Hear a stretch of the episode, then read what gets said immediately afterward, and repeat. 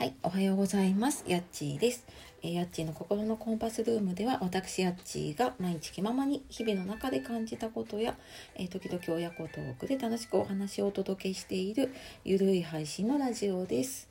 えー今日も聞いてくださいましてありがとうございます。え皆様いかがお過ごしでしょうか？え週の後半木曜日ですね。はい。えー少しね多分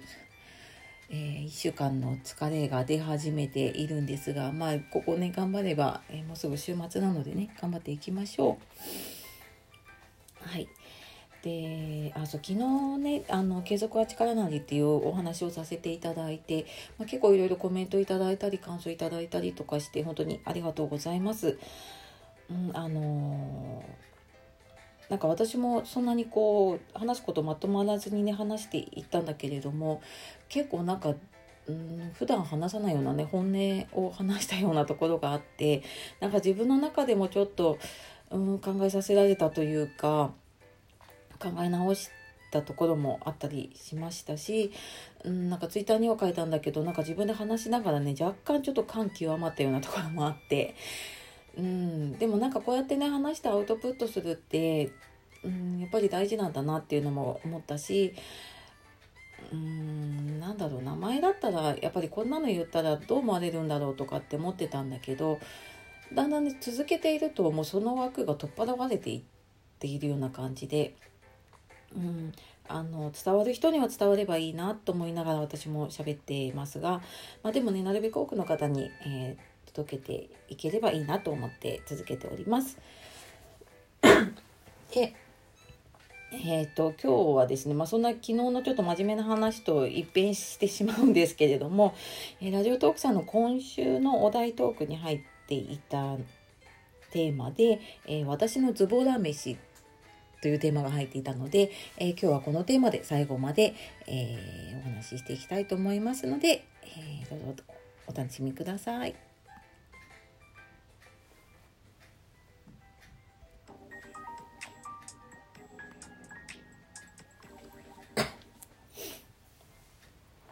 はい。というわけで、今日は私のズボラ飯ですね。はい。はい。えー今日もちょっと朝は早い時間というか、まあ、ちょっと7時前にね、お届けしているので、ごめんなさい。ちょっと声が聞きづらかったらごめんなさい。はい。で、ズボラ飯ですね。皆さん何かありますか？ズボラ飯。おすすめのもの。うーん。なんかねななんだろうないろいろ浮かんだんだけど最初に浮かんだのがねやっぱりレトルトのものとかインスタントのもの例えばカップラーメンとかねあとレトルトのカレーとかそういうのが浮かんだりしたんだけれどもだからそうするとこう商品の紹介みたいになっちゃうなって思ってたので、まあ、ちょっとそこはあの今回除いて食材を使うようなもので、まあ、あのズボラ飯って言って私は今お米がね浮かんでいるのでまあちょっとあのまあ、簡単にできてでどうしてもなんか私食べた後の洗い物とか考えちゃうんですよね。まあ、うち洗ってくれるのは食洗機なんですけどまあでもなんかねなるべくこう片付けの手間を減らしたいと思ってしまうので、えー本当になんかシンプルにできるもので何かあるかなと思ってちょっと考えてみました。でまずね以前にご飯のお供の話だったかな？なんかの時にも私、うん、話したかな？そのご飯に何が合うかみたいな話をした時にね。えー私ねあのもう何がなくっても納豆と卵があればなんとかご飯が食べれるなっていうのを思っていて、うん、あのこれなんでかなって思った時に以前一人暮らしをしていた時にやっぱ給料日前になるとねお金がなくなっちゃうんですよ。まあ、あの20代若かったのでね本当にあの飲みに行ったりとか好きなもの買ったりしてで、まあ、一人暮らしなのでねそれなりにお金もかかってで給料日前になると本当冷蔵庫の中に納豆と卵しかないっていうのが結構あったりしていてでなのでなんかねそれを食べるだけでも結構幸せだったんですよその頃。でなんか今でもねなんか納豆と卵があれば安心するっていうその名残が残っているので、うん、なんかズボラというか本当に一人で何も作る気がないなっていう時とかはまあこんなのが、私の中では割とねあの贅沢までいかないんだけれども、まあ、これさえあれば幸せだなって思ってるようなねズボ試しですね。であとは何だろうなご飯で簡単にできるものっていうと割と私炊飯器でいろんなものを入れて炊き込んじゃってもうなんかご飯に具材が入ってるような感じですよね。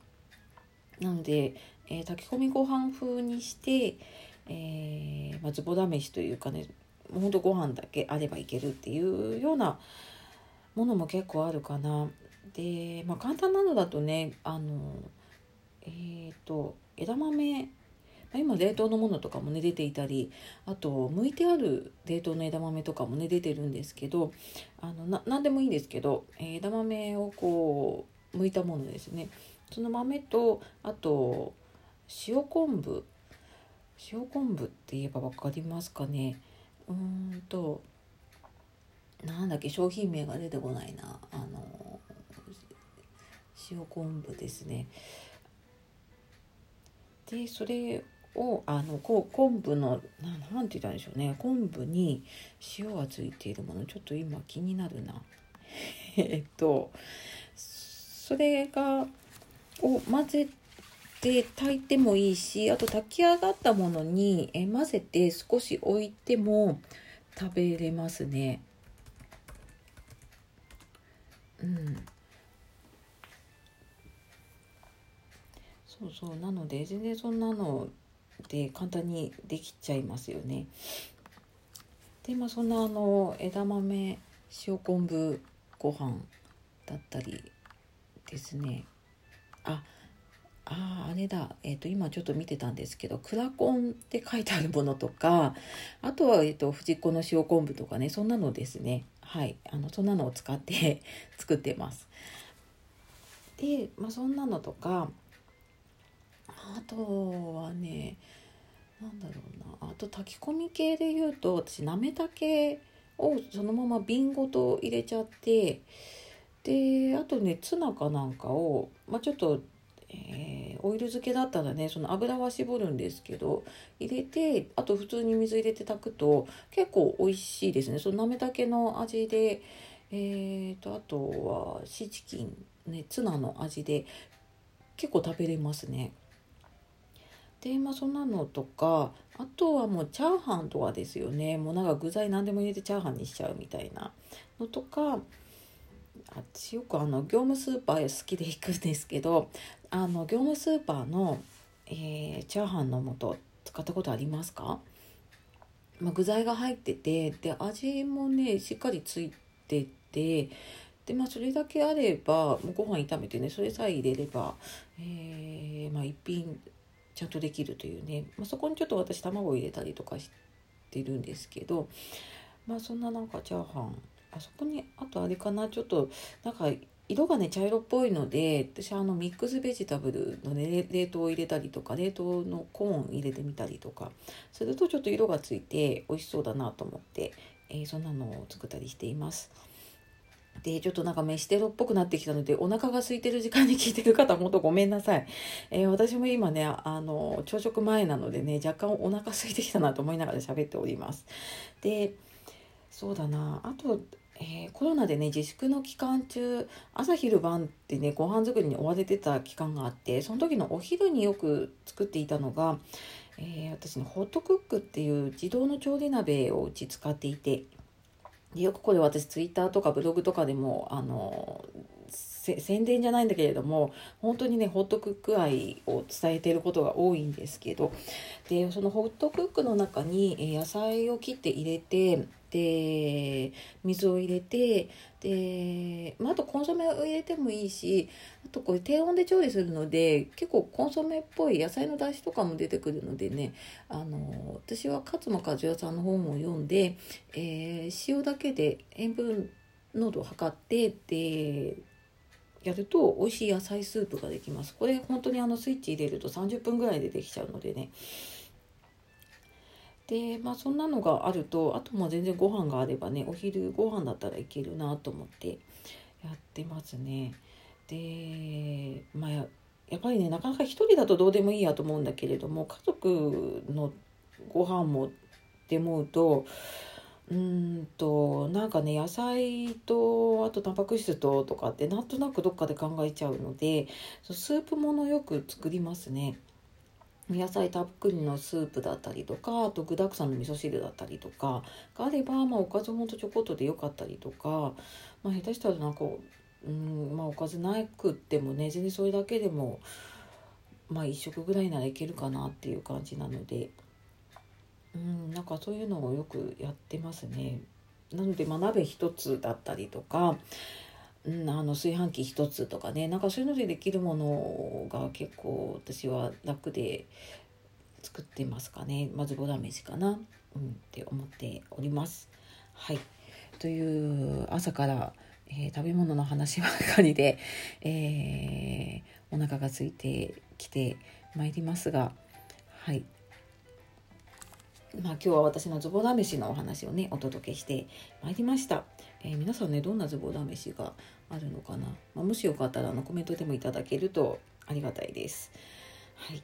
でまああの私こうラジオでもね好きに話をしているんですけれども、まあ、ツイッターとかあとブログとかでもね、えー、まあ、今言ったホットクックのこと書いてたりとか、まああのまあ、ここで話したこと話してないこととかねいろいろ書いたりとかしているので、えー、番組詳細の方に、えー、URL 貼ってあるのでもしよかったらそちらの方もねあの来ていただけると嬉しいです。はい、よろしくお願いします。というわけで、えー、今日も最後までお聴きくださいましてありがとうございます。では素敵な一日をお過ごしください。えー、夜お聴きの方、今日も一日お疲れ様でした。えー、今日もやっちがお届けしました。さよなら、またね